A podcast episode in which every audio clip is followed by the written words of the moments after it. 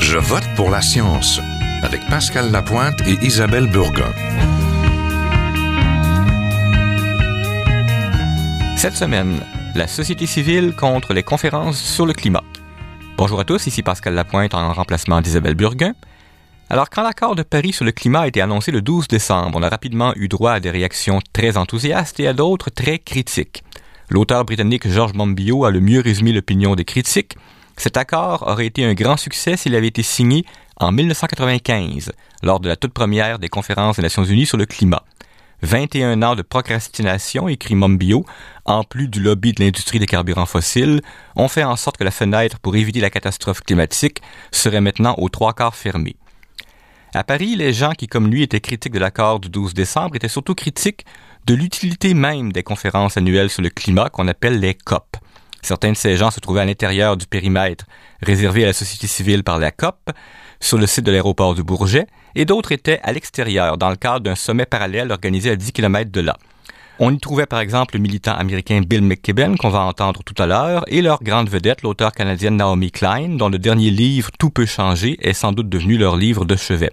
On écoute un extrait d'une des conférences qu'elle a prononcées à Paris cette semaine-là pour encourager les militants qu'elle avait devant elle à prendre la rue, à tenir leur bout. So that is why it is so crucial that you have defended this space. Um, and it is so crucial that people are retaking the streets of Paris and of France and will do so more and more in the days to come. Le sommet parallèle, intitulé Sommet citoyen sur le climat, a été organisé par une coalition de 130 organismes. Cette coalition est née il y a deux ans d'un mécontentement face à ces conférences des Nations Unies qui leur semblent n'aller nulle part. Le sommet qui occupait les rues du centre-ville de Montreuil a attiré 30 000 personnes pendant la fin de semaine, selon la ville. La coalition était aussi présente aux quatre coins de Paris pendant les deux semaines du sommet officiel. C'est elle qui a finalement organisé le 12 décembre, en dépit de l'état d'urgence qui était toujours en vigueur, une grande marche qui s'est terminée au pied de la Tour Eiffel. Un des modèles de cette coalition est un organisme américain appelé 350.org. Il est né il y a sept ans. Il est né en partie d'une déception face aux mouvements environnementaux de la vieille école, à qui il reproche de s'être éloigné de leur base. Ces dernières années, 350 s'est fait connaître par la Grande Marche sur le climat à New York, qui a rassemblé 400 000 personnes, et par l'opposition au pipeline Keystone. Leur grosse lutte à présent, qui a commencé depuis 2012, c'est la campagne de désinvestissement, une campagne pour inciter les fonds de placement des universités, des villes, des syndicats à sortir leurs sous des carburants fossiles. On en a parlé à l'émission l'an dernier. Le total des promesses de désinvestissement dépasse à présent les 3 000 milliards de dollars. J'ai rencontré le directeur du chapitre français de 350, Nicolas Ehringer, pendant une pause du sommet citoyen sur le climat à Montreuil le 5 décembre. 350 est effectivement euh, d'abord né aux États-Unis, mais tout de suite un peu euh, avec l'idée d'être un, mouvement mondial.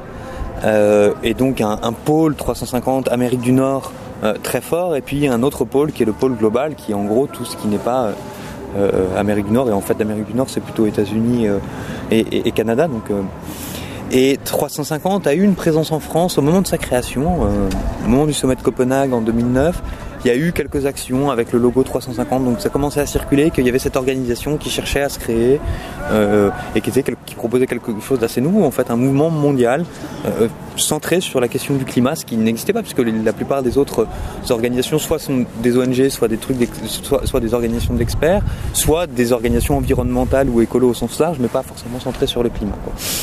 Et puis par construction, 350 c'est plutôt centré sur le, mode, le monde anglo-saxon dans un premier temps. Et donc en France, il s'est plus passé grand-chose jusqu'à il, y a, un an en fait, où euh, donc 350 a décidé de développer la campagne de désinvestissement en France et de considérer que la France était une cible prioritaire pour cette campagne.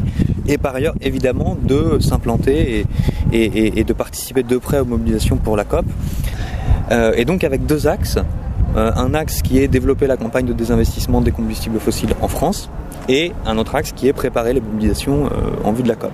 Sur les mobilisations en vue de la COP, on a tout de suite dit que ce que l'on souhaitait faire dans le cadre de la coalition, c'était travailler sur ce rassemblement final. Hein, et c'est la première fois dans l'histoire des COP que euh, décide d'avoir une manifestation à la fin. D'habitude, les manifestations ont lieu soit au début, soit au milieu, euh, au moment où en gros les enjeux euh, sont forts pour mettre la pression sur les chefs d'État et de gouvernement ou les ministres ou les négociateurs quand les ministres et les chefs d'État ne viennent pas.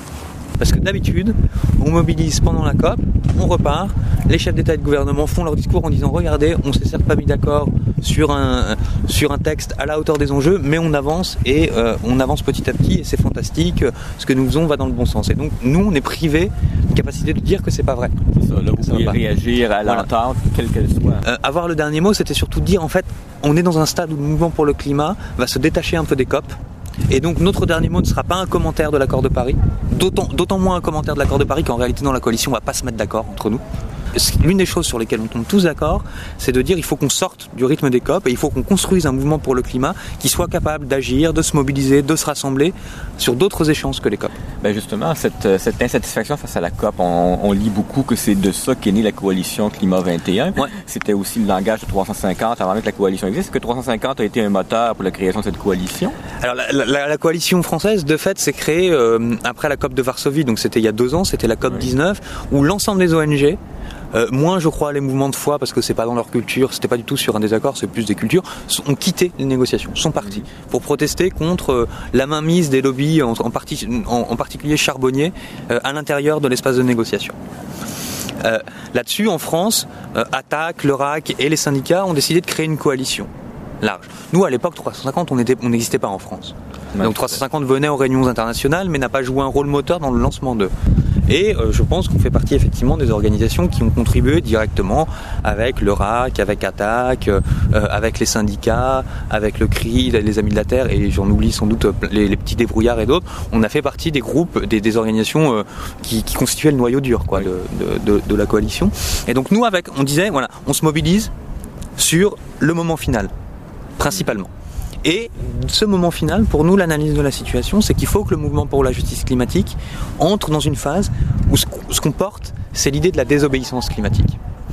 Euh, parce que, euh, au fond, euh, en matière climatique, on se rend bien compte que les dirigeants ne sont pas ceux qu'on croit. C'est-à-dire que ceux qu'on appelle dirigeants, les chefs d'État et de gouvernement, ne dirigent pas mais suivent.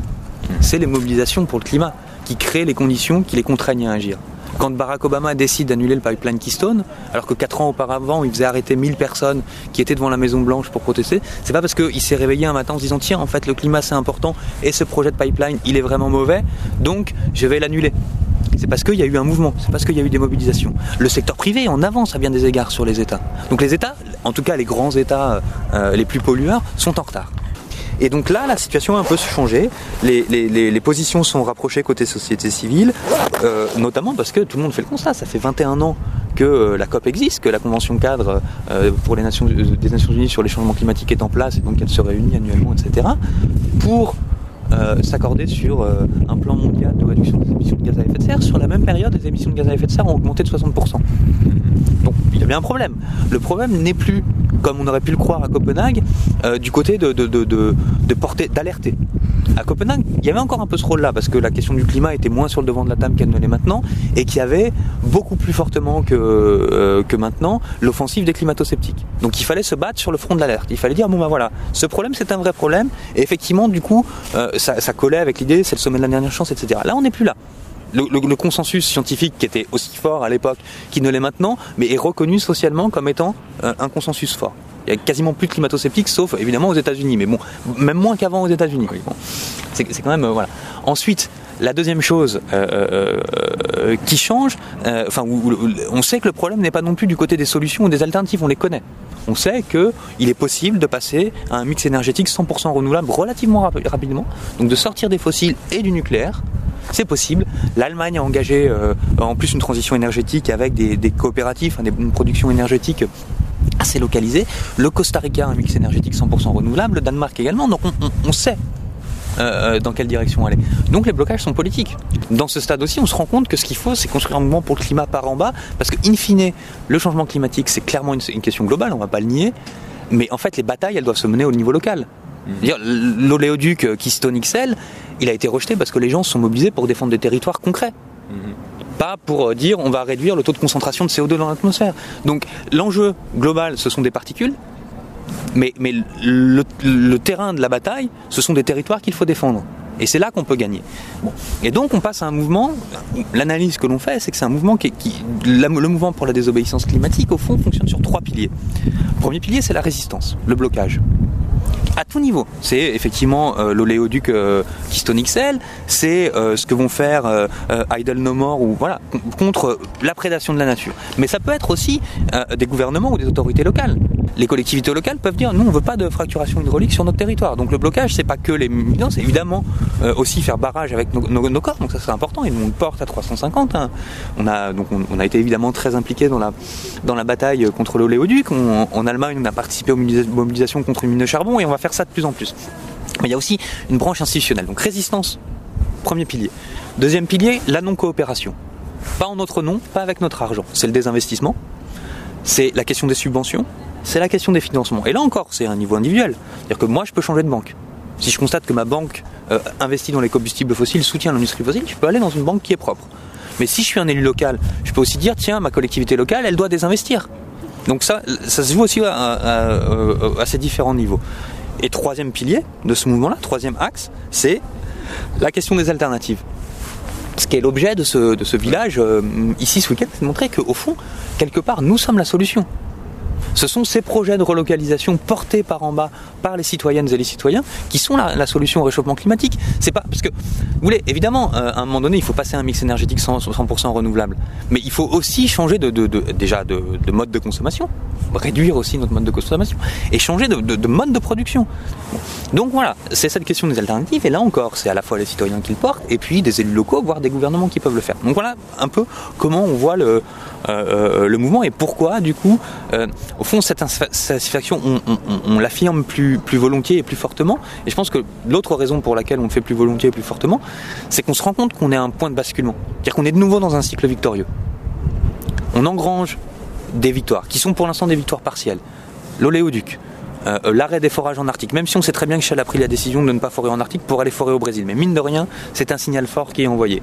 Euh, le désinvestissement, on a annoncé pas plus tard que, je crois que c'était mardi dernier, peut-être mercredi, au Bourget, qu'on avait plus de 500 institutions qui avaient désinvesti, qui s'étaient, qui s'étaient engagées à désinvestir des combustibles fossiles, et que la totalité de leur portefeuille représente 3,4 euh, 3400 milliards de, de- de dollars, Euh, 3,4 trillions de dollars, donc 3, 3400 milliards de, euh, de, de- dollars. Donc on est, on, est en train de, gagner. Et donc maintenant la question c'est d'enclencher un, un- mouvement qui de ces victoires d'étape ou partielles parvient effectivement à euh, en- enclencher euh, le changement plus, plus global dont on a besoin. quoi. Alors, ce mouvement face à la COP maintenant, parce que déjà la coalition climat annoncé qu'elle voulait pas être à l'espace du Bourget, a une forme de protestation face à ce que représente la COP elle-même. On a entendu Naomi Klein demander carrément est-ce que la COP sert encore à quelque chose ou c'est c'est 350 là-dessus?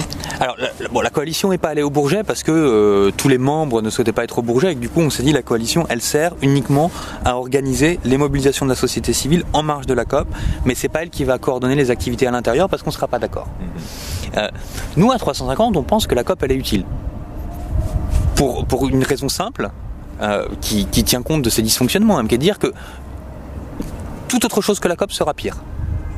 Si la COP disparaît, on aura des discussions bilatérales ou bien euh, euh, des négociations. euh, enfin, en tout cas, on n'aura pas cet espace multilatéral tel qu'il est, c'est-à-dire dans lequel les pays les plus impactés pèsent en théorie autant que les, pays les plus euh, pollueurs, et dans lequel la société civile est présente, même si on se fait euh, parfois expulser, même si on, nous ferme parfois certaines portes, on garde quand même une présence qui fait qu'on peut euh, discuter, plaider, renforcer certaines positions. Et donc la COP, elle sert en tout cas à ça. Elle sert de caisse de résonance pour les revendications de certains États qui sinon seraient beaucoup moins audibles.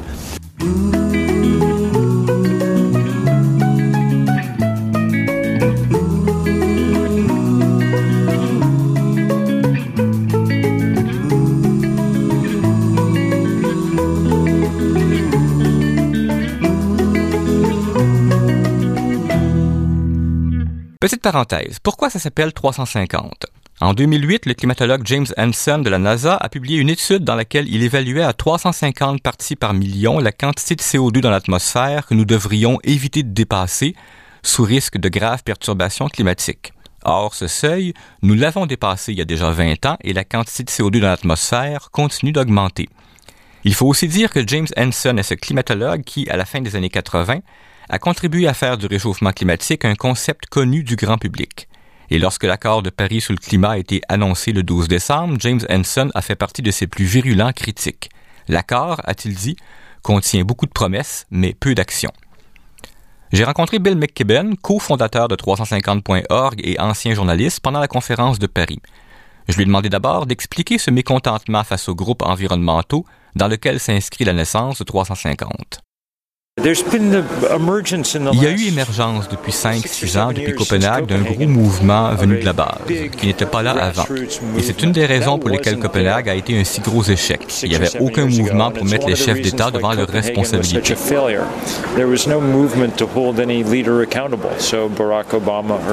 Barack Obama et Hillary Clinton pouvaient rentrer chez eux et n'en payer aucun prix. Mais à présent, aux États-Unis, au Canada et ailleurs, il y a un gros mouvement citoyen qui fait des demandes, qui met de la pression.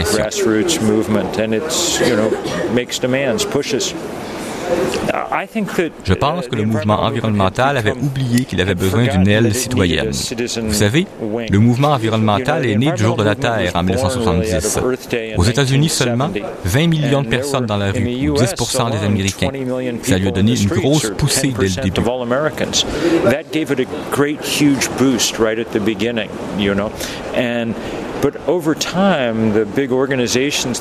Mais au fil du temps, les grosses organisations ont oublié leurs racines. Elles sont devenues très professionnelles, très efficaces, mais elles n'ont plus assez de soutien des gens pour faire peur aux politiciens. Et nous avons reconstruit ce mouvement au cours des cinq, six dernières années à partir de Bill McKibben est-il d'accord avec Naomi Klein, qui a plusieurs fois répété que les conférences sur le climat ne peuvent pas être la réponse aux défis climatiques de notre temps? Les négociations sont plus le tableau d'affichage que la partie. Elles reflètent ce que nous avons été capables de faire au cours de 4-5 dernières années en mettant de la pression. Elles nous disent jusqu'où nous sommes allés et combien de pression il nous reste à mettre, et c'est beaucoup. Parce que nous sortons d'ici en route pour un monde qui sera de 3 degrés, 3 degrés et demi plus chaud. Les COP ont leur raison d'être. Vous avez besoin d'une place pour réunir tout le monde, tous les pays. Mais l'idée que c'est ça qui va sauver la planète est incorrecte. Il insiste plus d'une fois au cours de l'entrevue sur la pression que peuvent mettre sur les gouvernements des mouvements partis de la base. Regardez, 400 000 personnes ont marché à New York l'an dernier et le lendemain, le président Obama a dit, quand des gens marchent, nous devons écouter. Et six jours plus tard, ils annonçaient cette entente avec la Chine, qui est l'une des choses les plus encourageantes survenues dans le monde ces dernières années. Après cette COP, nous allons préparer une grosse journée d'action à travers le globe en mai. Elle sera dirigée vers les plus gros dépôts de carbone du monde pour s'assurer qu'ils restent dans le sol. À l'approche de la conférence de Paris sur le climat, le mécontentement des groupes de la société civile s'est cristallisé sur les commanditaires de la conférence. Une vingtaine de grandes compagnies françaises qui ont en commun de posséder des centrales au charbon à travers le monde et d'investir dans le pétrole et le gaz. Partenaires privilégiés de la conférence, ces compagnies dominaient une exposition au Grand Palais intitulée Solutions au climat, et elles avaient un accès privilégié à la zone bleue, soit la partie de la conférence où se trouvaient les chefs d'État et leurs négociateurs. J'ai rencontré à ce sujet pendant le sommet parallèle Olivier Petitjean, qui dirige un organisme appelé l'Observatoire des multinationales. Alors cette question des sponsors, euh, elle se pose à, plusieurs niveaux. Il y a la question euh, est-ce que ces entreprises, euh, quelles sont les lignes rouges que le gouvernement euh, français, en organisant une conférence climat, devrait poser? Donc il y a des gens qui pensent que les conférences climat ne devraient pas du tout avoir de sponsors privés. Et c'est vrai que la conférence de Paris, c'est seulement la deuxième COP après celle de Varsovie il y a deux ans où il y a des sponsors privés. Et à l'époque, il faut quand même rappeler qu'à l'époque à Varsovie, ça avait euh, suscité un grand mouvement de protestation de la société civile et que la société civile avait même quitté l'enceinte de la COP. Et donc dans son ensemble, donc syndicats et euh, organisations non gouvernementales de défense des droits humains et de défense de l'environnement, tout ensemble avaient décidé de quitter la COP pour protester justement contre ce rôle euh, des, des, grandes entreprises, en particulier des grandes entreprises actives dans le secteur des énergies fossiles, du charbon et du pétrole. Alors pour Paris, euh, le gouvernement français très longtemps avait dit euh, qu'il choisirait des sponsors, mais il ferait en sorte d'éviter des entreprises trop contestables. Et c'est vrai qu'ils ont évité de, prendre comme sponsor directement des entreprises directement investies dans le pétrole, par exemple. Par exemple, Il se dit que Shell et Total avaient approché le gouvernement français pour être sponsor et le gouvernement a refusé. Mais ils ont quand même accepté des entreprises investies très directement dans le charbon. Et c'est le cas de, donc de, des, grandes entreprises françaises qui, qui, sont très bien connues en Europe, EDF et Engie, qui ont chacune, toutes les deux, des, flottes de centrales charbon et même dans certains cas des mines de charbon. Et c'est le cas de la BNP Paribas, qui est euh, la plus grande banque française et qui est l'un des principaux financeurs euh, du secteur euh, du secteur du charbon au niveau mondial. Donc qui investit, je crois que le chiffre depuis 2009 c'est 15 milliards d'euros dans le secteur du charbon, à la fois dans des centrales et dans des mines. Et au-delà de ces, du cas du charbon, il y a aussi les secteurs du transport, c'est-à-dire avec Renault-Nissan pour l'automobile et Air France et Aéroport de Paris pour l'aviation qui sont aussi des secteurs fortement émetteurs de, gaz à effet de serre, qui, euh, dont les émissions sont croissantes d'année en année, en particulier le secteur de l'aviation, et qui, euh, jusqu'à présent, ont réussi à échapper à toute forme de régulation, de limitation euh, de, leur, de leurs émissions de gaz à effet de serre. Pour l'aviation, l'Union européenne a essayé depuis quelques mois, enfin il y a quelques mois, d'introduire une, une, taxe sur les émissions de gaz à effet de serre du transport aérien international.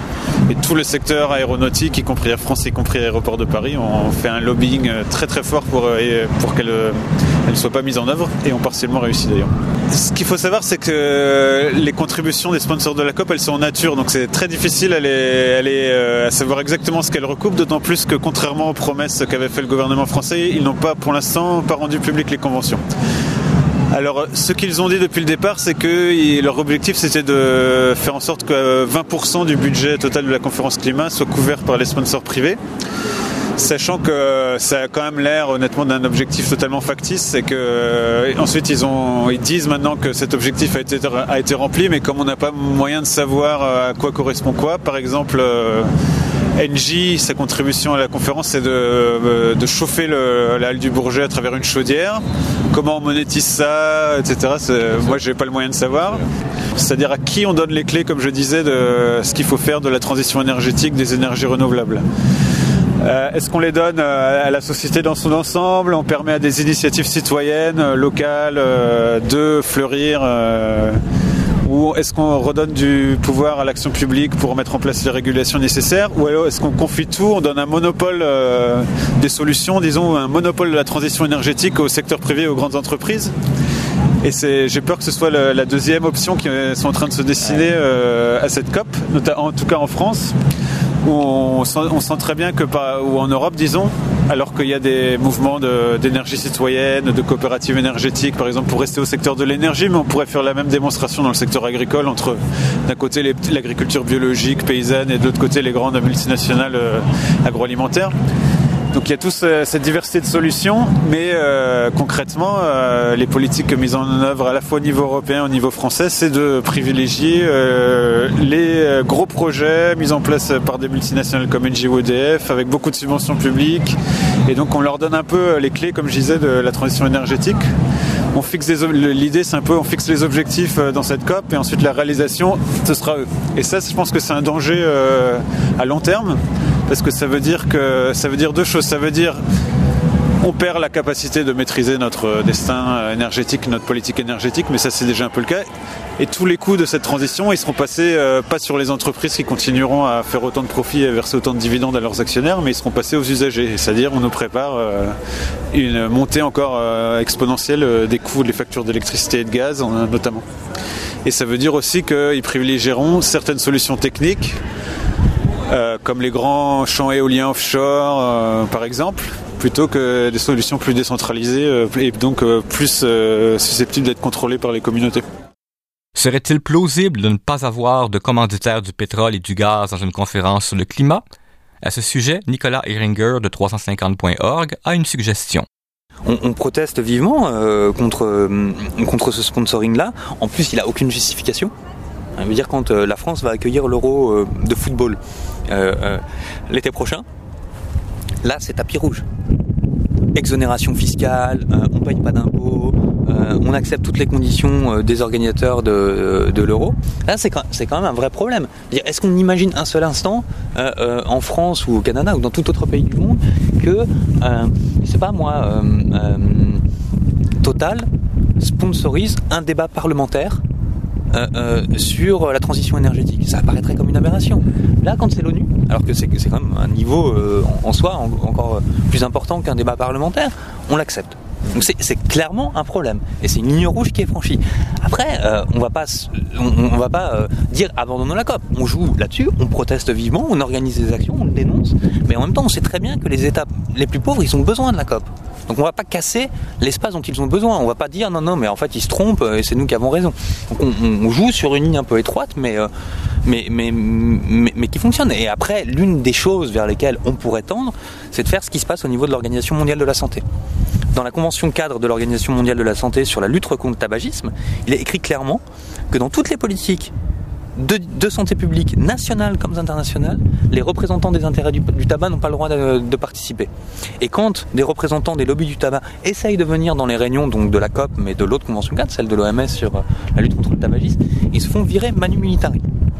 Donc voilà, si la COP pouvait inclure un truc comme ça, ce serait fantastique. Sauf que bon, c'est pas dans les principes de la Convention 4 des Nations Unies sur les changements climatiques, puisque dans ces principes fondateurs, il est écrit qu'on ne peut pas remettre en cause les règles du commerce international.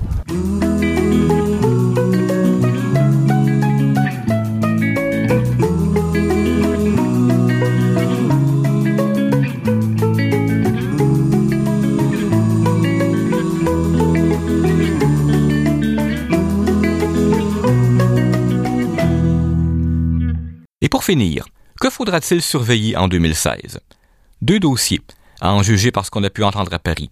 Le premier, la campagne de désinvestissement des carburants fossiles. Depuis trois ans, elle a été appuyée par des universités, des villes, mais si des pays voulaient démontrer leur sérieux face à l'accord de Paris, une façon de le faire pourrait être d'annoncer qu'ils retirent leur placement des carburants fossiles.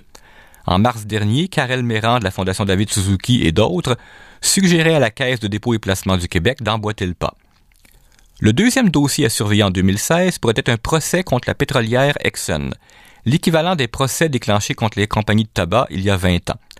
Le point de départ, c'est une série de reportages qui viennent de révéler qu'Exxon a financé des recherches qui, dès la fin des années 70, ont démontré un lien entre les gaz à effet de serre et un futur réchauffement climatique. Et pendant les 30 années qui ont suivi, Exxon est pourtant devenu de plus généreux donateurs des mouvements climato-sceptiques. Des élus américains réclament aujourd'hui l'ouverture d'une enquête publique qui pourrait conduire à des accusations de dissimulation d'informations ayant nuit aux actionnaires et au public. Les groupes de la société civile qui gravitaient autour de la conférence de Paris sur le climat appellent un tel procès. C'est un sujet sur lequel vous pourrez lire quelques textes sur le site de l'agence Science Presse et on aura sûrement l'occasion d'y revenir à l'émission. C'est tout pour cette semaine. Je vote pour la séance est une production de l'agence Science Presse avec Radio VM. À la régie, On Oui. Vous pouvez réécouter cette émission et toutes les autres sur le site de Radio VM et de Science Presse et vous pouvez nous suivre sur Twitter et sur Facebook. À la semaine prochaine. Jin Hua est un chercheur typique de ceux pour qui les progrès de la bioinformatique ont préséance sur le sens biologique et pour qui la grosse science constitue la seule logique. On y parle de génome, de transcriptome et de splice.